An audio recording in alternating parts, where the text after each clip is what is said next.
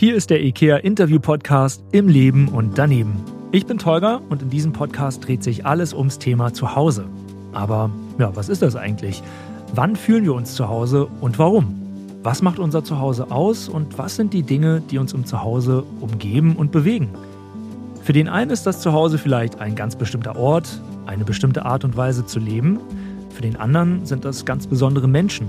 Einige verbinden mit Zuhause sein aber eher ein inneres Gefühl und manch einer sagt, ich fühle mich nirgendwo zu Hause. Über das und vieles mehr spreche ich heute mit einer Dame, von der wir im Idealfall alle noch was lernen können, und zwar Ordnungscoachin Sabine Niedmann. Herzlichen Dank für die Einladung. Sabine, ich habe mir natürlich vorgenommen, äh, mir viele Notizen zu machen, vor allem gedanklich, werde vielleicht aber auch zu Papier und Stift greifen, denn wir werden viele spannende Tipps von dir bekommen. Dazu dann gleich mehr, aber am Anfang interessiert mich natürlich erstmal, was bedeutet denn für dich zu Hause oder auch nach Hause kommen? dieses Nachhausekommen, was ich als Flugbegleiterin, die ich hauptberuflich immer noch bin, sehr häufig habe. Ich muss eben häufig mein Zuhause verlassen, um durch die Welt zu reisen, komme aber super gerne nach Hause zurück, einfach weil meine Wohnung ein wohliges Gefühl in mir hervorruft. Da sind Erinnerungen mit verbunden, da ist Gemütlichkeit mit verbunden. Also mir ist es wichtig, dass meine Wohnung eben, obwohl ich Ordnungscoachin bin, eben nicht ganz clean und minimalistisch ist, sondern da sind Fotos, da sind Emotionen, da sind Gegenstände, die mir sehr viel bedeuten, die ich aus aller Welt mitgebracht habe. Aber tatsächlich auch in Zeiten wie diesen, wo die Welt sehr bewegt ist und man manchmal das Gefühl hat, man hat wenig Kontrolle, gerade im Äußeren, ist die Wohnung und Heimat und meine eigenen Verwender so das Gefühl, dass ich da die Kontrolle habe und mich da zurückziehen kann und da wirklich Kraft tanken kann. Es gibt so ein paar Begriffe, beziehungsweise elementare Begriffe, mhm. möchte ich schon fast sagen, die du gerne nutzt, und zwar nachhaltig, ordentlich, glücklich. Wie hängt denn deiner Meinung nach Ordnung mit Glück zusammen? Das ist ein ganz, ganz direkter Zusammenhang meiner Meinung nach. Habe ich selber bei mir erfahren. Ich habe jahrelang selber sehr, sehr viel konsumiert und eingekauft und habe irgendwann meine Schränke aufgemacht und habe wirklich gedacht, das macht mich nicht glücklich. Die Masse an Dingen, die ich besitze. Und man denkt ja immer, dass Dinge einen glücklich machen. Und wenn man immer was Neues kauft, dann man erhofft sich von den Dingen Glück. Wenn das dann aber irgendwann eine gewisse Anzahl an Dingen und eine Menge erreicht, wo man sich eher erdrückt fühlt, muss man dann eben an den Punkt kommen zu sagen, okay, ich möchte da jetzt mal was verändern und habe dann selber so bei mir so ein bisschen entrümpelt und ausgemistet und habe eben gemerkt, dass dieses Fokussieren auf die Dinge, die einem wichtig sind und die man häufig benutzt, dass einem das sehr, sehr viel gibt und dass man wirklich eher in diesem Ballast loslassen Glück und Zufriedenheit finden kann, also eher mit weniger Dingen zufriedener ist als vorher. Und das ist so ein bisschen konträr, was mir vorher nicht klar war. Ich habe vorher immer gedacht, Dinge machen mich glücklich und viele Dinge machen mich glücklich. Und bin jetzt aber an dem Punkt, dass genau das Gegenteil der Fall ist. Und da versuche ich meinen Kunden, zu denen ich dann auch nach Hause gehe, eben ähnliches zu vermitteln, zu sagen, setzt euch einmal damit auseinander. Denn je mehr Fokus ihr dann, sage ich mal, findet in der Wohnung, in den Dingen, die ihr besitzt, aber eben auch darüber hinaus, was die Person angeht, weil die Wohnung und das Zuhause ist häufig auch ein Spiegel der eigenen Persönlichkeit. Und wenn man selber, also äußere innere Ordnung irgendwie, wenn man das Gefühl hat, man ist im Leben so ein bisschen verloren und man weiß gerade nicht, wohin mit sich und die ganze Wohnung ist Chaos, wenn man da anfängt aufzuräumen, dann räumt man auch sich selber so ein bisschen auf. Und da steht das Glück natürlich ganz am Ende als Ziel, dass man das Gefühl hat, man selber findet sich ein bisschen wieder durch mehr Ordnung eben im Äußeren, aber auch, dass man das überträgt auf die Ordnung im Inneren. Diese Erkenntnis, dass man nicht unbedingt viele Sachen braucht, um glücklich zu sein, das ist total spannend, weil meine Verlobte und ich waren kürzlich in Thailand. Mhm. Und als wir dann wieder zurück waren, hat sie gesagt, boah, die Menschen, die wir da jetzt zum Beispiel kennengelernt haben, irgendwie auf unserer Reise oder beim Wandern oder wo auch mhm. immer, die haben nicht viel und ja. sind trotzdem super glücklich. Ja. Die machen einen unfassbar glücklichen äh, Eindruck. Und da hat sie dann auch gesagt, ey, wenn wir in Berlin ankommen, will ich auch erstmal aussortieren. Ja. Ich glaube, das brauche ich alles gar nicht mehr. Absolut. Und da habe ich halt für mich den Weg gefunden, tatsächlich, weil ich mich anfangs sehr schwer von Dingen trennen konnte, weil ich wusste, ich hatte zwar viele Dinge, aber ich wusste von jedem Teil genau, wann habe ich es gekauft, wo habe ich es gekauft und irgendwie, was es mir bedeutet hat. Aber letztendlich, dadurch, dass ich so viel besaß, habe ich die Dinge natürlich nicht regelmäßig alle genutzt. Und als Flugbegleiterin war ich dann tatsächlich in Kenia bei den den Maasai und war da in einem Dorf und hatte gerade in der Woche vorher mein Büro äh, oder meine Büroartikel aussortiert und hatte ganz viele Stifte. Ich war in vielen Hotels und habe immer irgendwie die Stifte mitgenommen. Äh, macht man ja häufig so. und dann war ich da bei diesen Maasai in diesem Dorf und die hatten dann eine Wellblechhütte als Schule und hatten halt wirklich ein paar Bänke und sonst nichts. Kein Papier, kein Stift, gar nichts.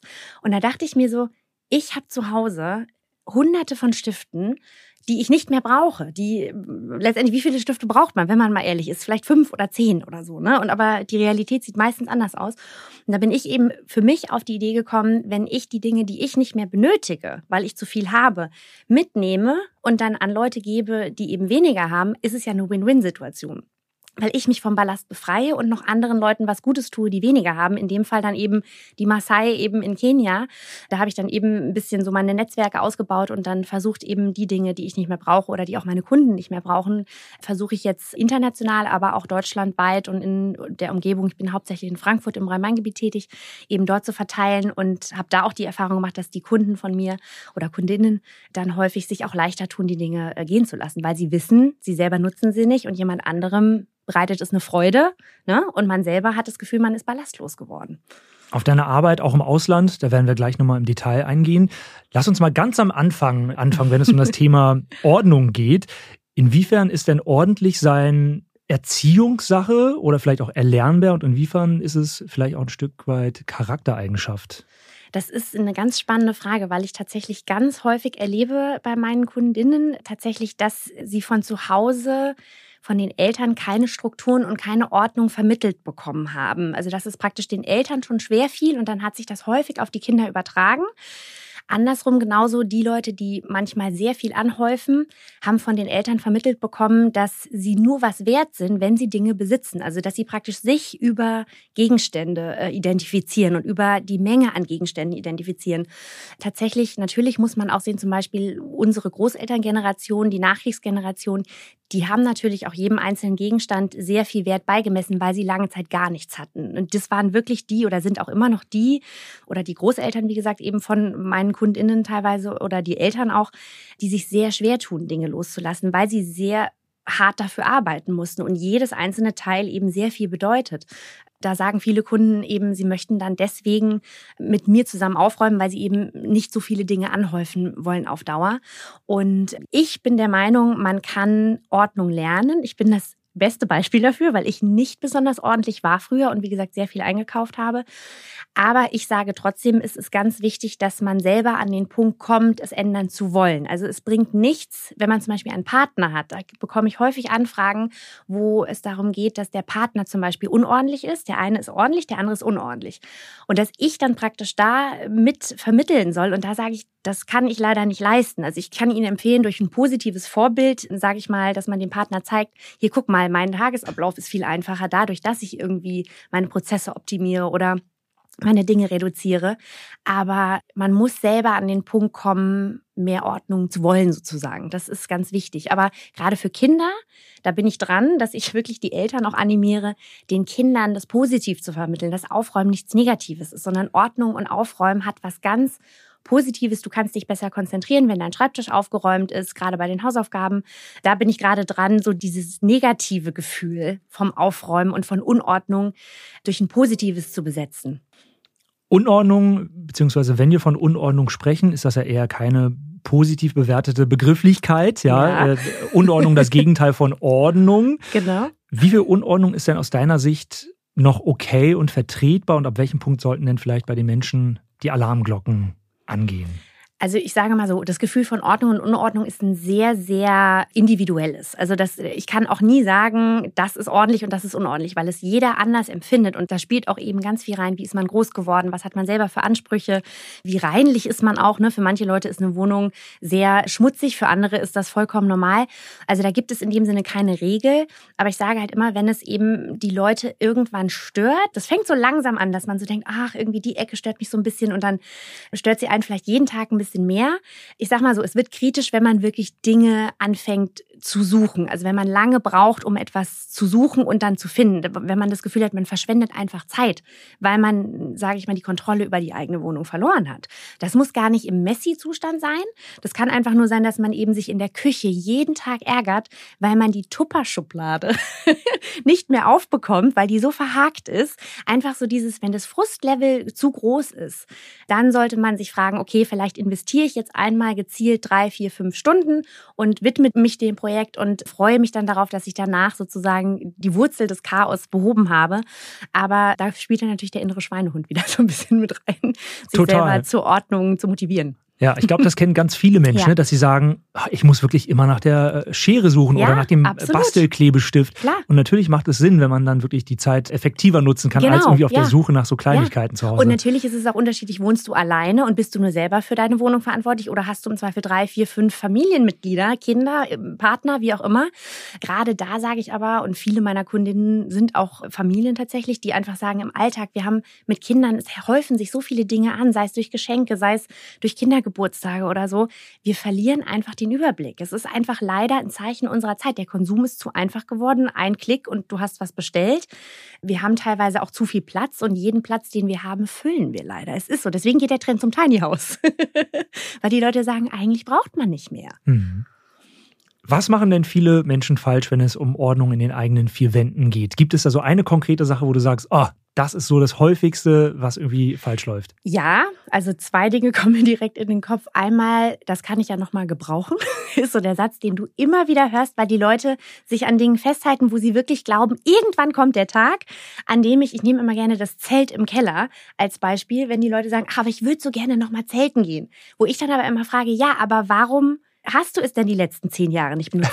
Ja, keine Zeit und eigentlich bin ich auch gar nicht so jemand, der irgendwie sich da in den Wald legt und so, mit Tieren und so, wo ich mir denke, ja, aber dann musst du kurz überlegen, warum behältst du das Zelt dann? Dann überleg dir lieber, dass du es gehen lässt, jemand anderem, sei es einen Obdachlosen zum Beispiel, schenkst, der wirklich das täglich nutzen kann, der eine Freude hat, dem du eine Freude machst. Und du kannst dir im Zweifel das Zelt auch nochmal von Freunden ausleihen, wenn du irgendwann denkst, oh, jetzt bin ich bereit fürs Zelten gehen. Aufräumen hat tatsächlich auch viel mit Reflexion zu tun, wer bin ich eigentlich und wer wäre ich gerne.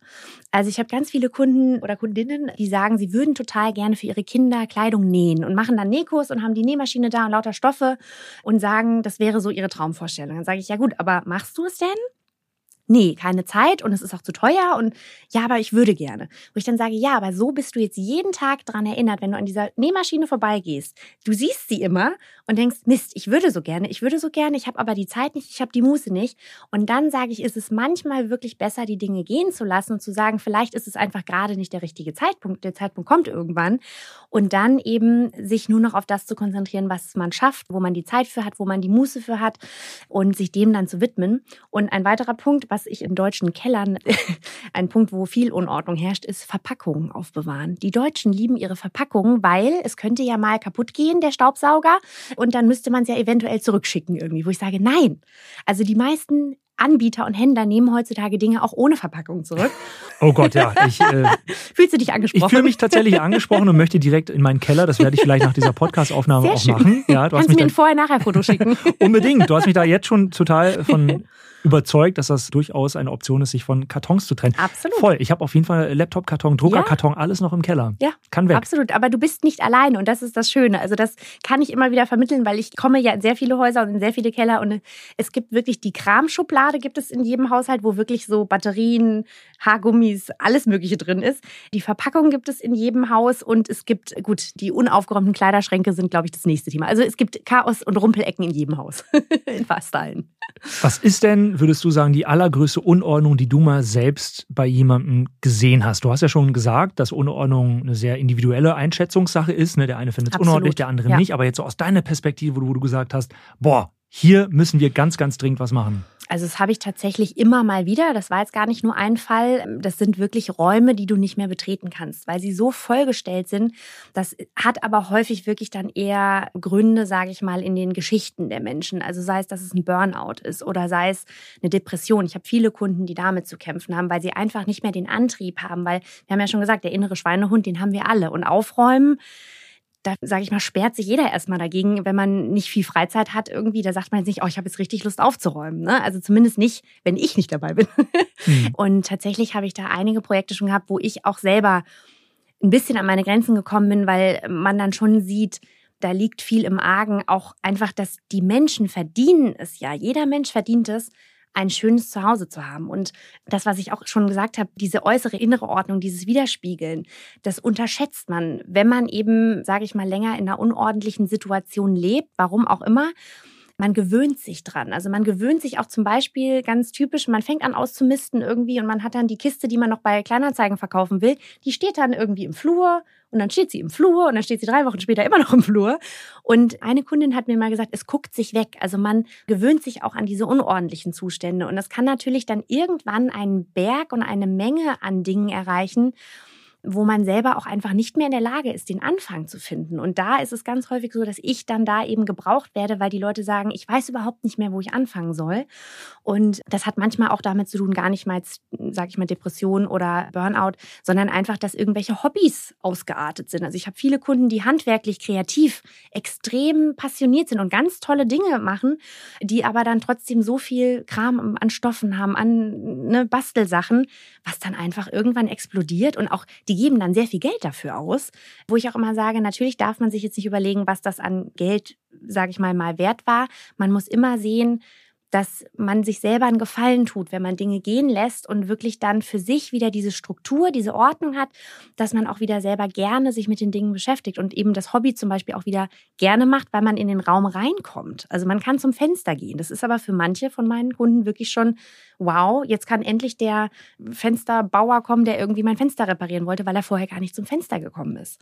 Es ist natürlich ein ganz anderes Lebensgefühl und sehr, sehr wichtig, damit man sich auch zu Hause wohlfühlt. Absolut. Das hat ganz viel damit zu tun. Und ich sage immer, und das möchte ich meinen Kundinnen auch vermitteln, Ordnung hat auch was mit Self-Care und mit Wertschätzung für einen selber zu tun, weil die meisten von uns, wenn man mal ehrlich ist, räumen doch für andere auf. Also wenn du Gäste bekommst irgendwie, räumst du natürlich noch mal mehr auf irgendwie, weil, sage ich mal, wenn du mit deiner Verlobten, wenn ihr alleine zu Hause seid und es ist irgendwie vielleicht mal ein paar Tage, bekommt euch niemand besuchen, sieht's vielleicht anders aus, als wenn jetzt die Gäste kommen. Ne? Ist bei vielen so.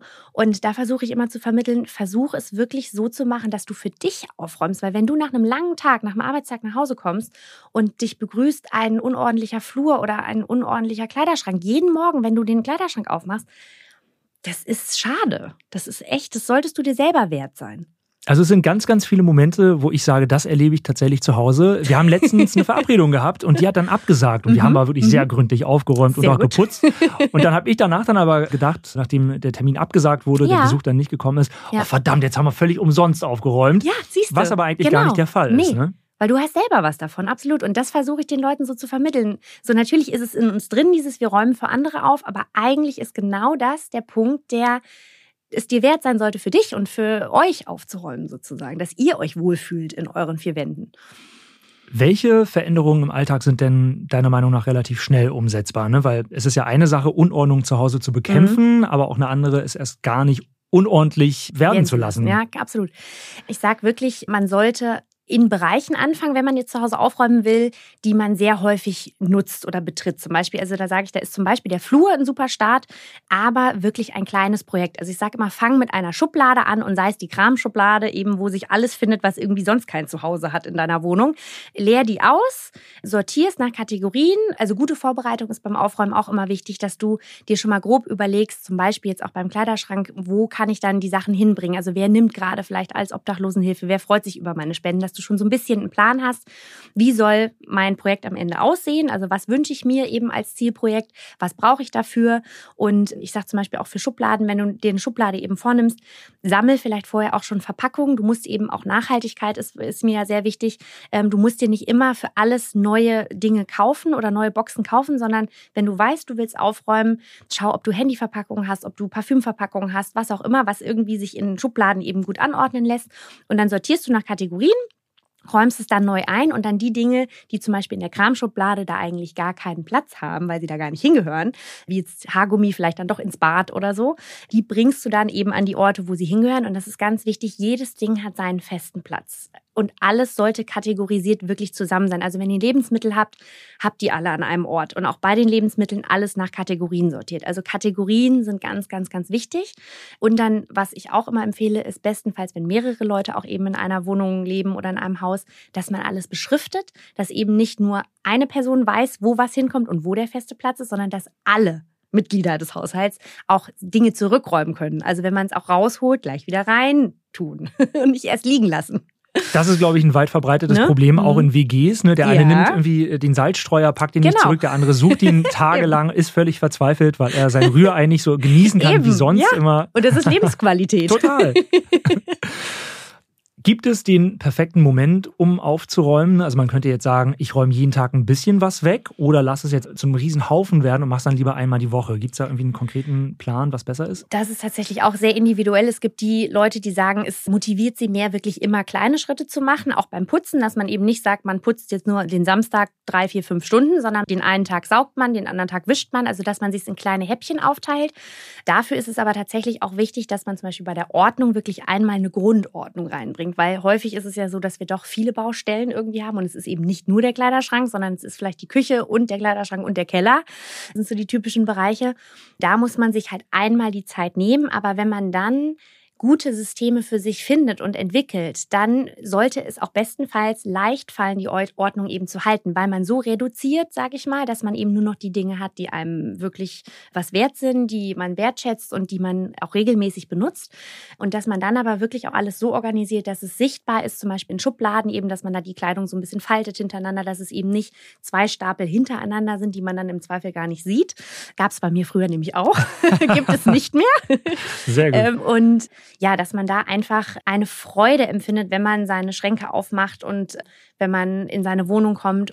Aber es gibt da kein Patentrezept. Also es ist wirklich so, da versuche ich auch wirklich bei meinen KundInnen jedem ein individuelles Konzept zu erstellen, dass die Ordnung wirklich einmal hergestellt wird und dann aber auch langfristig hält, sei es durch dieses, wie du sagst, jeden Tag ein bisschen. Zum Beispiel, man kann jeden Abend kann man sich vornehmen, dass man ein Körbchen mit sich rumnimmt oder einmal durch die Wohnung läuft und dann alle Dinge, die eben nicht an dem Platz sind, wo sie eigentlich hingehören, in dieses Körbchen reintut und sie dann wieder verteilt. So könnte man zum Beispiel jeden Abend machen, zum Beispiel auch mit Kindern, das so ein bisschen spielerisch gestalten, dass man eben sagt, okay, ich mache mir jetzt laute Musik an, wir machen jetzt ein Aufräumlied an und die ganze Familie macht jetzt zehn Minuten einmal sozusagen Tabula Rasa, dass man praktisch am nächsten Morgen wieder bei Null startet irgendwie. Das klingt super, das werde ich mit meinen Kindern direkt machen. Siehst du. Dann ist ja dann, dann glauben die, dass das ein Spiel ist. ja. ja. die freuen sich dann darüber Absolut. aufzuräumen und so kann man ja. sich auch die Kinder quasi schon, also nicht nur ganz egoistisch, sondern auch wirklich für Absolut. deren eigene Zukunft äh, ja. erziehen. Wirklich, also und Kinder sind erstaunlich empfänglich für Ordnung. Man muss es ihnen nur kindgerecht vermitteln. Also zum Beispiel, was ich sehr gerne mache, ist Farbsortierung. Also dass man zum Beispiel im Kleiderschrank die Dinge nach Farben sortiert und vor allen Dingen Bücher, Kinderbücher nach Regenbogenfarben. Und Kinder lieben das. Und sie fühlen sich dann ja auch eingebunden, wenn du sagst, hier, hilf mir doch mal. Oder guck mal, du siehst doch, da ist gelb zum Beispiel, da stellst du das gelbe Buch wieder zu den gelben Büchern. Und das macht Kindern richtig Spaß. Also ich habe da manchmal richtig Spaß bei meinen Projekten, wenn ich merke, wie empfänglich die Kinder dafür sind und wie begeistert sie das dann auch umsetzen und dann auch anderen Kindern oder anderen Familien davon erzählen. Das ist ganz toll, macht echt Spaß.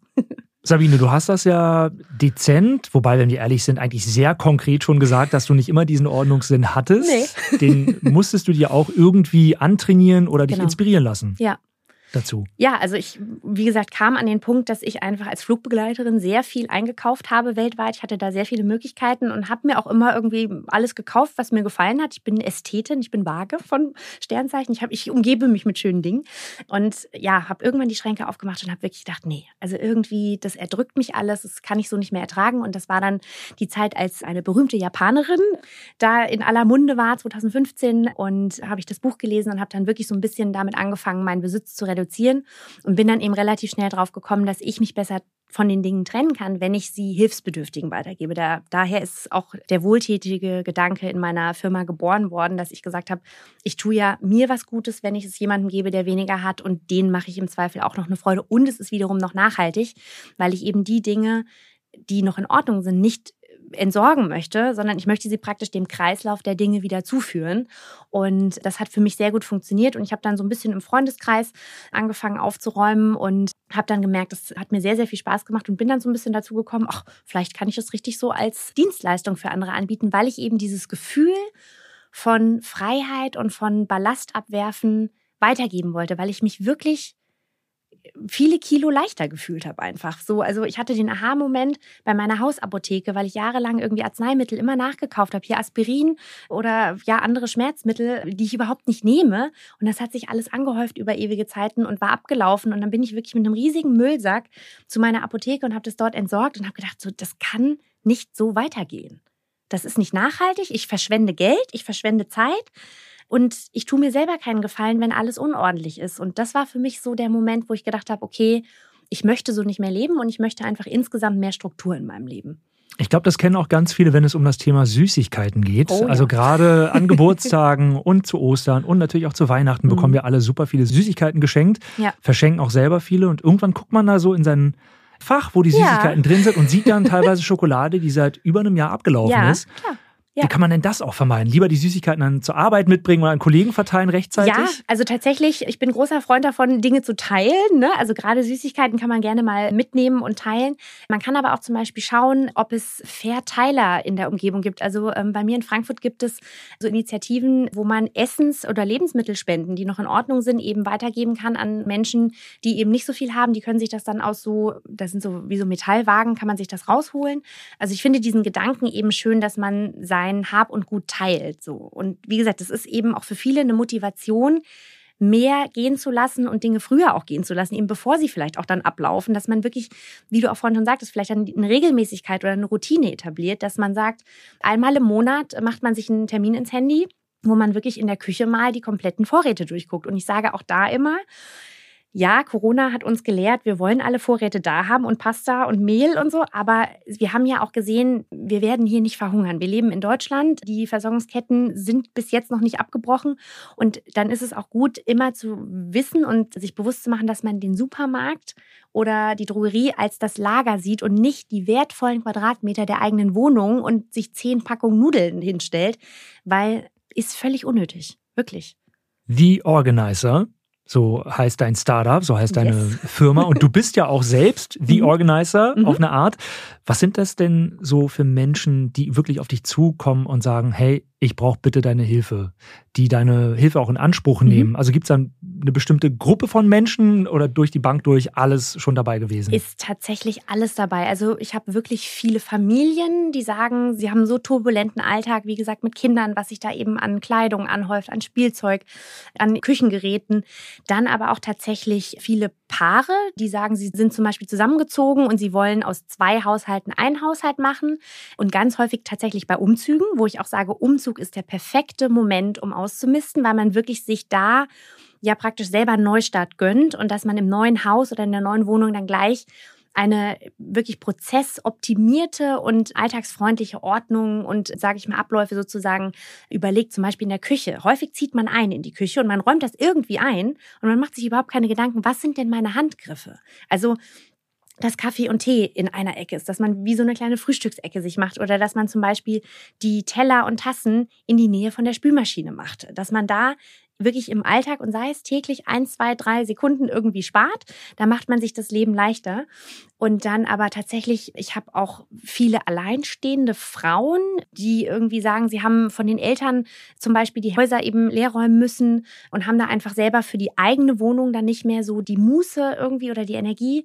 Ja, dann teilweise nach Trennung, eben auch alleinstehende Singles. Aber es ist wirklich alles dabei, auch also Männlein, Weiblein, divers. Wirklich, ich habe schon alles dabei gehabt. Also ob Single, vergeben, große Familie, es gibt quasi keine bestimmte Gruppe, wo du sagst, das sind die unordentlichsten. Nee, tatsächlich. Also es geht leider Gottes wirklich durch die ganze Gesellschaft, was mir natürlich Arbeit beschert, aber Ist auch ein ja. bisschen beruhigend, vielleicht für den einen oder anderen Absolut. Zuhörer, für ja, die Zuhörerin. Absolut. Also wirklich, es sind wirklich auch immer die ähnlichen Ecken und es sind ähnliche Muster und ähnliche, ja, auch so ein bisschen so diese Mechanismen, dass man sich selber so ein bisschen austricksen muss, um eben aus diesen Gewohnheiten rauszukommen. Weil wir wissen ja alle, wenn wir einmal Gewohnheiten etabliert haben und sei es, dass sie vielleicht eben nicht der Ordnung zutragend sind sozusagen, muss man da erstmal rauskommen. Und sei es, dass man sagt, hey, man kauft einfach nicht mehr einmal im Monat irgendwie aus Frust. Ich meine, es ist leider so, viele Frauen gehen Frust shoppen und kaufen sich dann da das neue Kleid und da die neue Unterwäsche. Und letztendlich haben sie aber noch 30 Paar mit Preisschild irgendwie im Kleiderschrank. Und da sage ich halt wirklich, da muss man sich dann schon manchmal bewusst machen, was sind die Mechanismen? Also warum kaufe ich das jetzt? Also brauche ich es wirklich? Oder ist es einfach nur, dass ich irgendwie mir gerade ganz kurz schnell instant eine Gratification sozusagen verschaffen möchte? Und da kann man langfristig sehr viel Geld und Zeit sparen. Also diesen Impuls muss man manchmal vielleicht auch einfach ein Stück weit hinterfragen. Warum Absolut. will ich etwas haben? Genau, absolut. Also ich konsumiere inzwischen ganz anders. Ich denke mir wirklich jedes Mal, wenn ich in einem Geschäft bin, Habe ich den Platz dafür? Wo stelle ich es hin? Was ist der Grund oder wofür möchte ich es benutzen? Und wenn ich das nicht sofort beantworten kann im Geschäft, dann versuche ich mich erstmal vom Kauf abzuhalten und vielleicht nochmal drüber zu schlafen. Und wenn ich es dann ein paar Tage später immer noch haben möchte oder sei es beim Online-Shopping, kann man es auch erstmal in den Warenkorb tun, aber dann nicht sofort auschecken und dann vielleicht nochmal zwei, drei Tage warten, weil manchmal vergisst man es dann auch tatsächlich einfach. Und dann war es nicht so wichtig. Ne? Und man muss sich immer überlegen, habe ich den Platz oder kann ich eventuell bestenfalls gleich ein anderes Teil dafür wieder aussortieren. Also ich sage immer, so eine Regel ist one in, one out. Also wenn du was Neues kaufst, sollte, wenn du die Grundordnung einmal geschaffen hast, bestenfalls gleich was Altes dafür gehen, weil sonst wird der Berg ja irgendwann wieder groß und dann stehst du wieder davor und bist überfordert. du hast vorhin schon kurz auch die Küche erwähnt, mhm. bei uns zu Hause, generell natürlich auch ein sehr wichtiger Ort. Klar. Ja, mhm. wir essen im Zweifel dort, wir mhm. kochen dort, verbringen da auch viel Zeit. Da passiert kulinarische Magie manchmal. Ich habe oft das Gefühl, dass wir auch viel zu viel Geschirr und Besteck mhm. besitzen. Also wie viele Kaffeetassen, kann ja jeder jetzt mal für sich selbst überlegen, ja. haben wir eigentlich in dem ja. Schrank? Ja. Und, und wie viele Gabeln haben wir überhaupt Absolut. so viel Besuch, dass wirklich irgendwie 13 Menschen gleichzeitig bei uns Absolut. essen? ja, muss man sich wirklich hinterfragen, weil es sammelt sich über die Jahre an und sei es zum Beispiel bei Tassen, hat man ja ganz häufig so Mitbringseltassen oder irgendwie von der Uni oder so oder so Werbegeschenke, ne, die man einfach mal mitnimmt, weil ja klar, ist ja gratis irgendwie. Und da wirklich hinterfragen, was brauche ich wirklich? Und wenn ich irgendwie zu zweit vielleicht in einer Wohnung wohne, dass ich sage, okay, vielleicht sechs oder acht Tassen, dass man irgendwie immer einen Schwung, natürlich hat man in Benutzung in der Geschirrspülmaschine, aber dass man da wirklich es sich selber leicht macht und dass man auch gleich drankommt. Weil wenn man gerade bei Tassen, da stapelt man ja ganz gerne auch mal so ein paar übereinander. Und dann willst du vielleicht die eine Tasse greifen, musst dann aber irgendwie um drei rumgreifen, dann kommt dir die Hälfte entgegen und das ist Frust. Das kannst du dir alles sparen. Jeden Tag. Du hast natürlich super viel Erfahrung, wenn es um das Thema Ordnung geht. Du mhm. warst bei vielen Menschen schon zu Hause, mhm. hast einiges auch gesehen. Was würdest du sagen grundsätzlich? Was ist am häufigsten der unordentlichste Ort bei uns Menschen zu Hause? Welcher Raum? Das ist schwierig, aber ich sag mal so tatsächlich der unordentlichste Raum ist meistens ein Raum, der so ein bisschen aus den Augen, aus dem Sinn ist, weil da eben auch die Gäste nicht vorbeikommen, ist tatsächlich der Keller. Also die Keller sind tatsächlich die, wo sich auch tatsächlich meine KundInnen teilweise auch wirklich schämen und sich entschuldigen bei mir, wo ich wirklich sage, also von mir bitte auf gar keinen Fall, weil ich habe schon alles gesehen und es ist mein Job und ich verurteile auch niemanden. Das ist mir ganz wichtig, weil es gibt immer Gründe eben, warum es vielleicht dann so angewachsen ist. Habe ich ja schon gesagt, also sei es gesundheitliche Gründe oder einfach keine Zeit oder auch einfach keine Lust, sich damit auseinanderzusetzen. Mhm. Also der Keller, würde ich sagen, oder so diese Abstellkammern, wo man wirklich einfach draufschmeißen kann und Tür zu. Und da häufig auch, wenn man dann aufräumt, bevor Gäste kommen, räumt man dann schnell alles weg irgendwie vom Tisch oder sowas und schmeißt das dann eben in die Vorratskammer oder in den Abstellraum und dann macht man die Tür zu und dann vergisst man es wieder und dann kommt man eben ein paar Monate später, ach ja, da habe ich ja aufgeräumt in Anführungszeichen. Ja, also das sind glaube ich so die Orte, die überall ein bisschen vernachlässigt werden und die sind so einfach aufzuräumen. Also ich sage in meinem Keller wirklich ein Regal ist schon mal A und O, dass man nicht nur die Kisten aufeinander stapelt, sondern dass man wirklich Regale hat und die dann mit Kisten bestückt und bestenfalls durchsichtig beschriftet und nach Themen sortiert. Und eben, was wir schon hatten, das Thema auch Verpackungen bitte reduzieren. Es gibt ja eine Ausrede und ich möchte behaupten, das ist die Lieblingsausrede, mhm. wenn es um Unordnung geht und äh, wenn sie als Argumentation dafür dienen soll, warum man denn bitte nicht aufgeräumt hat. Und zwar, ich habe einfach keine Zeit. Ja. Ja, ist tatsächlich sehr häufig, aber wenn man sich mal überlegt, wie viel Zeit man eben im Zweifel mit Suchen verbringt oder mit, ich stehe vom Kleiderschrank und muss erstmal überlegen, was ziehe ich überhaupt an, weil das, weiß ich nicht, passt mir die Hose eigentlich noch? Ist das eigentlich was, was mir steht, wo ich mich wohl drin fühle? Wenn man da einmal die Zeit investiert und wirklich den ganzen Hausstand bestenfalls darauf überprüft, wann habe ich es zuletzt getragen, wann habe ich es zuletzt benutzt. Ich sage immer so als Faustregel, bei Kleidung so, wenn man es im letzten Jahr nicht getragen hat. Ich meine, seit Corona ist jetzt das letzte Jahr vielleicht nicht unbedingt repräsentativ. Sage ich jetzt so seit vor Corona, weil ich sag mal, so im Homeoffice ist man jetzt nicht mehr jeden Tag im Hosenanzug wahrscheinlich. Aber man sollte für sich da schon Regeln etablieren, in denen man Dinge benutzt oder getragen haben muss. Und sonst muss man einfach ehrlich sein und sagen, dann lieber loslassen und wie gesagt, jemand anderem eine Freude machen. Und dann hat man tatsächlich, wenn man einmal die Zeit investiert, hat man langfristig mehr Zeit und mehr Freude im eigenen Zuhause, wenn man die Ordnung einmal hergestellt hat. Aber tatsächlich ist das eine sehr häufige Ausrede, ah, ich habe ja keine Zeit zum Aufräumen. Und das ist auch einer der Gründe, warum viele auf mich zukommen, weil sie sagen, wenn sie mit mir einen Termin buchen, dann blocken sie sich automatisch die Zeit im Kalender, weil es hat ja auch viel damit zu tun, dass man sich die Zeit erstmal nehmen muss, aufzuräumen, weil alleine am Wochenende hat man jetzt nicht unbedingt die Lust, in den Keller zu gehen.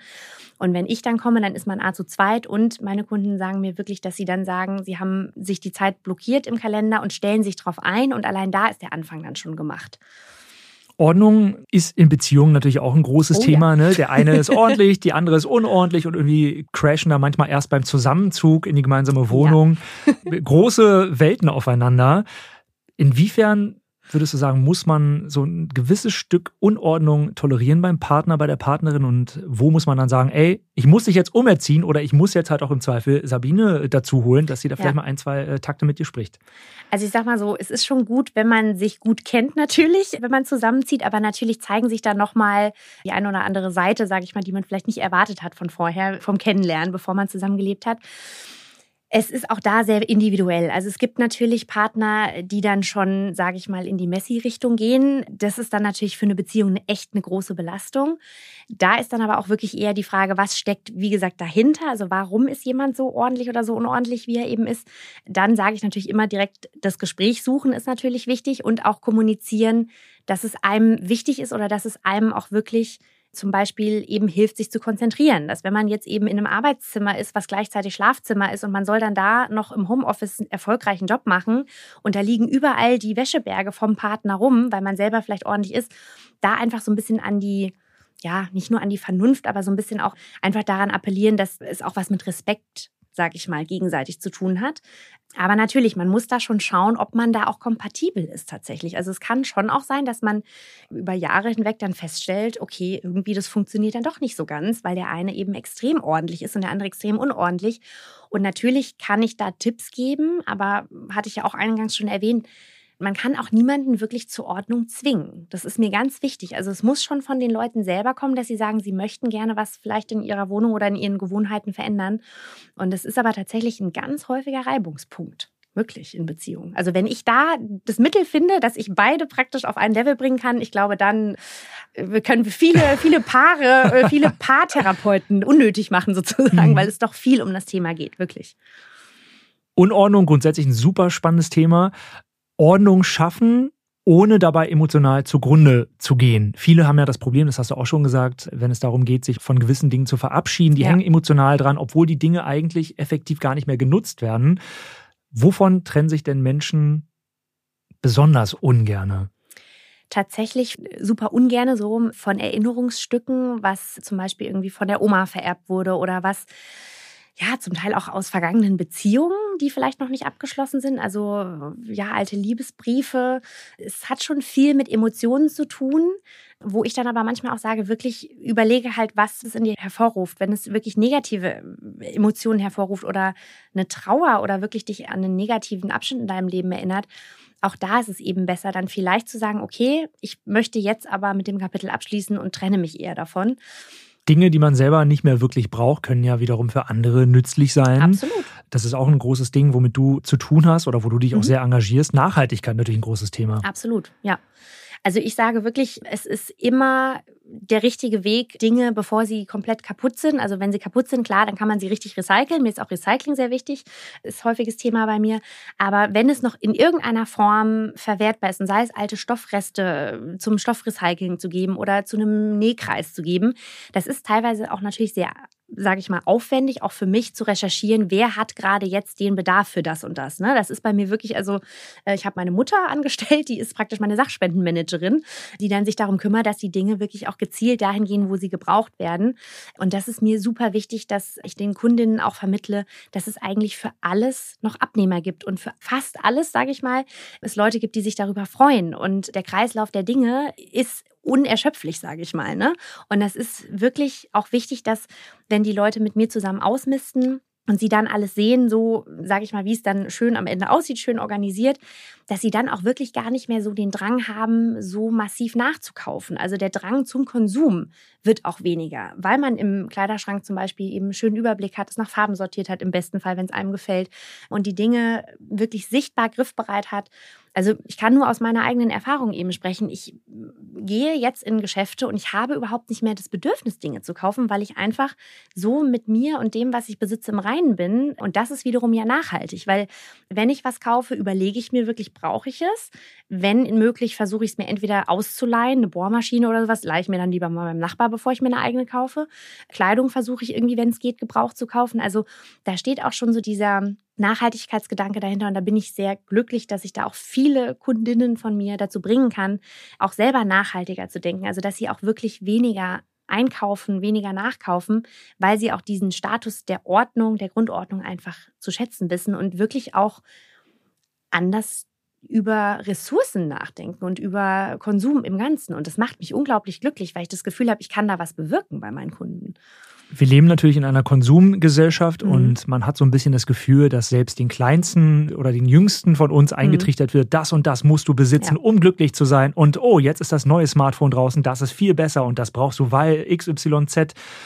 Meinst du, da könnte man auch schon im jungen Alter in der Schule anknüpfen und da dann vielleicht die Jugend und die nächsten Generationen vielleicht ein bisschen darauf vorbereiten, was eigentlich wirklich wichtig ist. Absolut. Ich glaube tatsächlich, gerade die jungen Generationen sind ja total empfänglich dafür, weil sie selber auf die Straße gehen und eben Fridays for Future, sage ich mal, sagen, sie müssen anders leben als wir und als unsere Eltern oder als unsere Großeltern vielleicht.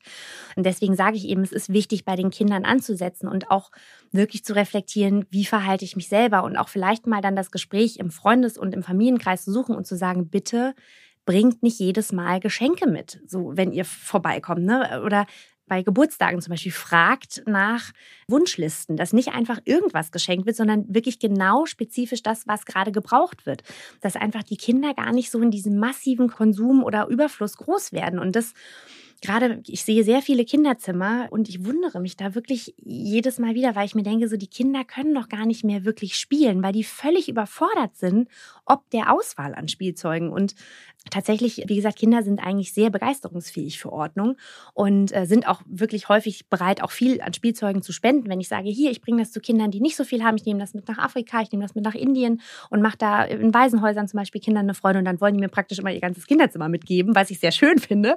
ähm, und da rate ich aber vielen Eltern auch wirklich, zum Beispiel teilweise mit Spielzeugen zu rotieren, dass sie nicht immer, sage ich mal, die gleichen Spielzeuge alle auf einmal haben, sondern dass wirklich ein Teil mal vielleicht in den Keller kommt und dann so ein bisschen insgesamt die Auswahl reduziert wird, weil unser Gehirn ist nicht geschaffen für die Auswahl, die wir tatsächlich haben heutzutage. Und gerade bei Kindern, denen fällt es teilweise eh schon schwer, sich zu konzentrieren. Und wenn man da wirklich einfach weniger Auswahl anbietet, ist es wirklich häufig so, dass die Kinder damit viel besser zurechtkommen. Und wie gesagt, manchmal muss man da die Gespräche suchen, eben in der Familie. Es ist unangenehm zu sagen, hier mhm. bitte nicht einfach querbeet irgendwas schenken, sondern bitte, bitte, bitte fragt mich als Mutter, als Vater, wie auch immer, was gerade gebraucht wird und dann gezielt ähm, was schenken, weil sonst wird einfach der Berg viel zu groß. Und es ist leider die Realität. Und am Ende wird unnötig Geld ausgegeben und yes. das Kind ist nicht glücklich. Absolut. Das Kind ist völlig überfordert. Also ich merke das immer wieder auch bei unseren Flügen bei mir an Bord. Das aufregendste Spielzeug ist meistens der Plastikbecher. Es ist überhaupt nicht irgendwie ein Spiel oder ein Puzzle oder sonst was, sondern der Plastikbecher ist das Entertainment. Also je simpler, desto besser eigentlich. Und das trifft auf so viele Bereiche im Leben und gerade in der Wohnung und mit Ordnung zu. Cheers darauf. Ja. Kleine Wasserpause. Sehr gut. Ein paar Punkte haben wir tatsächlich noch. Mhm. Was ich persönlich super spannend finde, ist, dass du die Spenden einerseits sammelst und aber jetzt vielleicht in Corona-Zeiten nicht unbedingt mehr ganz so häufig, aber grundsätzlich schon die Spenden auch vor Ort selber verteilst. Also du ja. fliegst ja wirklich in die Länder, wo die Spenden auch ankommen sollen. Genau, ja. Also das ist mir ganz wichtig, dass ich halt sage, die Spenden zielgerichtet dorthin zu bringen, wo sie gebraucht werden. Da habe ich eben begonnen, in Kenia und in Südafrika mir meine Netzwerke aufzubauen. Tatsächlich ist aber bei der Airline, bei der ich arbeite, ist auch schon ein Netzwerk vorhanden. Also viele Kollegen sind da sehr engagiert und da gebe ich auch vielen Kollegen und Kolleginnen das dann mit, weil ich selber jetzt nicht unbedingt jeden Monat eben in diese Destinationen eben fliegen kann, wo ich da meine Partner habe. Aber inzwischen habe ich eben auch im Rhein-Main-Gebiet und in ganz Deutschland eben ein Netzwerk, weil man denkt immer, naja, und in Afrika werden Spenden gebraucht. Nein, es ist manchmal wirklich vor der eigenen Haustür. Das auch in Berlin, auch in Hamburg, auch in München gibt es genügend Stellen, wo sich die Menschen über die Sachspenden freuen und wirklich noch viel damit anfangen können.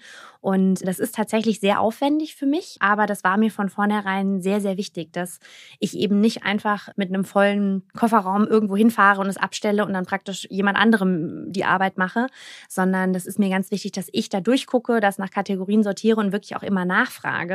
Gerade auch eben in Afrika zum Beispiel. Ich weiß grob, was wo gebraucht wird, aber ich frage immer ganz proaktiv, bevor ich da hinfliege, was braucht ihr jetzt gerade? Und dann packe ich das dementsprechend ein in meinem eigenen Gepäck, nehme deshalb für mich sehr wenig mit. Also ich bin beim Reisen sehr minimalistisch, weil ich dann immer lieber für andere Leute was mitnehme und dann bringe ich das ganz zielgerichtet hin und versuche aber trotzdem dann auch immer mit dem Geld oder mit dem, was ich verdiene. Ich äh, spende auch mindestens 20 Prozent meiner Gewinne jedes Jahr, versuche dann vor Ort auch noch weitere Spenden zu kaufen, also dass man die Wirtschaft vor Ort auch unterstützt, dass man eben nicht nur mit Sachspenden hingeht, sondern auch sagt, man geht in den Supermarkt oder so und kauft zum Beispiel für das Waisenhaus noch Lebensmittel zusätzlich. Das ist wahrscheinlich nochmal eine ganz andere ja, Befriedigung auf eine Art, wenn man dann wirklich weiß, wo das Ganze dann auch ja. am Ende ankommt. Weil ganz oft ist es natürlich auch so, dass man jetzt als Beispiel einen Altkleidercontainer hat. Genau. Man schmeißt da dann gerne ja. auch mal was rein, wenn man aussortiert ja. hat, aber am Ende des Tages kriegst du ja nicht so wirklich mit, wo kommt es an? Wird es genau. jetzt irgendwie nochmal woanders verkauft? Kriegen das Eben, Obdachlose, ja. kriegen das Familien, die das wirklich auch brauchen oder müssen die im Zweifel dafür sogar noch ein bisschen was bezahlen? Ja, absolut. Genau, und das ist mir eben sehr wichtig, dass ich diese ganzen Initiativen denen ich die Dinge vermittle, selber persönlich kenne. Ich kenne die mm, Ansprechpartner vor Ort. Ich schaue es mir selber an.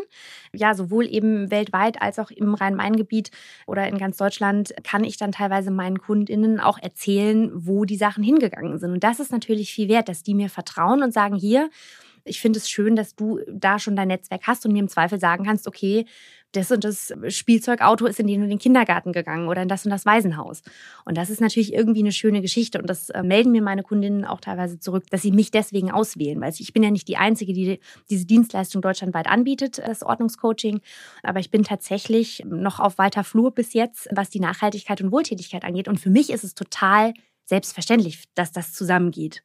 Aber ja, also da ziehe ich persönlich für mich auch sehr viel Sinnstiftendes raus, weil ich das Gefühl habe, ich kann einen Unterschied bewirken, sowohl bei meinen Kundinnen zu Hause, als auch eben bei den Menschen, denen ich noch eine Freude mache oder die ich praktisch durch Schulpatenschaften unterstütze. Ich habe in Kenia Schulpatenschaften, dass ich wirklich das Gefühl habe am Ende des Tages, ich kann das sehen, was ich leiste. Oder ich kann nicht nur mein Tageswerk sehen, vorher, nachher, wenn ich eben zu den Leuten nach Hause komme, sondern wirklich auch mit dem, was ich verdiene, was Gutes tun. Das ist mir unglaublich wichtig. Ich glaube, dieses Umdenken ist natürlich ein Prozess, aber da kann mhm. ich dich wirklich nur bestärken. Ich glaube, es bringt wirklich was. Also das, ich was du es. sagst, das klingt alles sehr, sehr gut und was du machst, ist natürlich super wichtig und deine Arbeit, die du da leistest.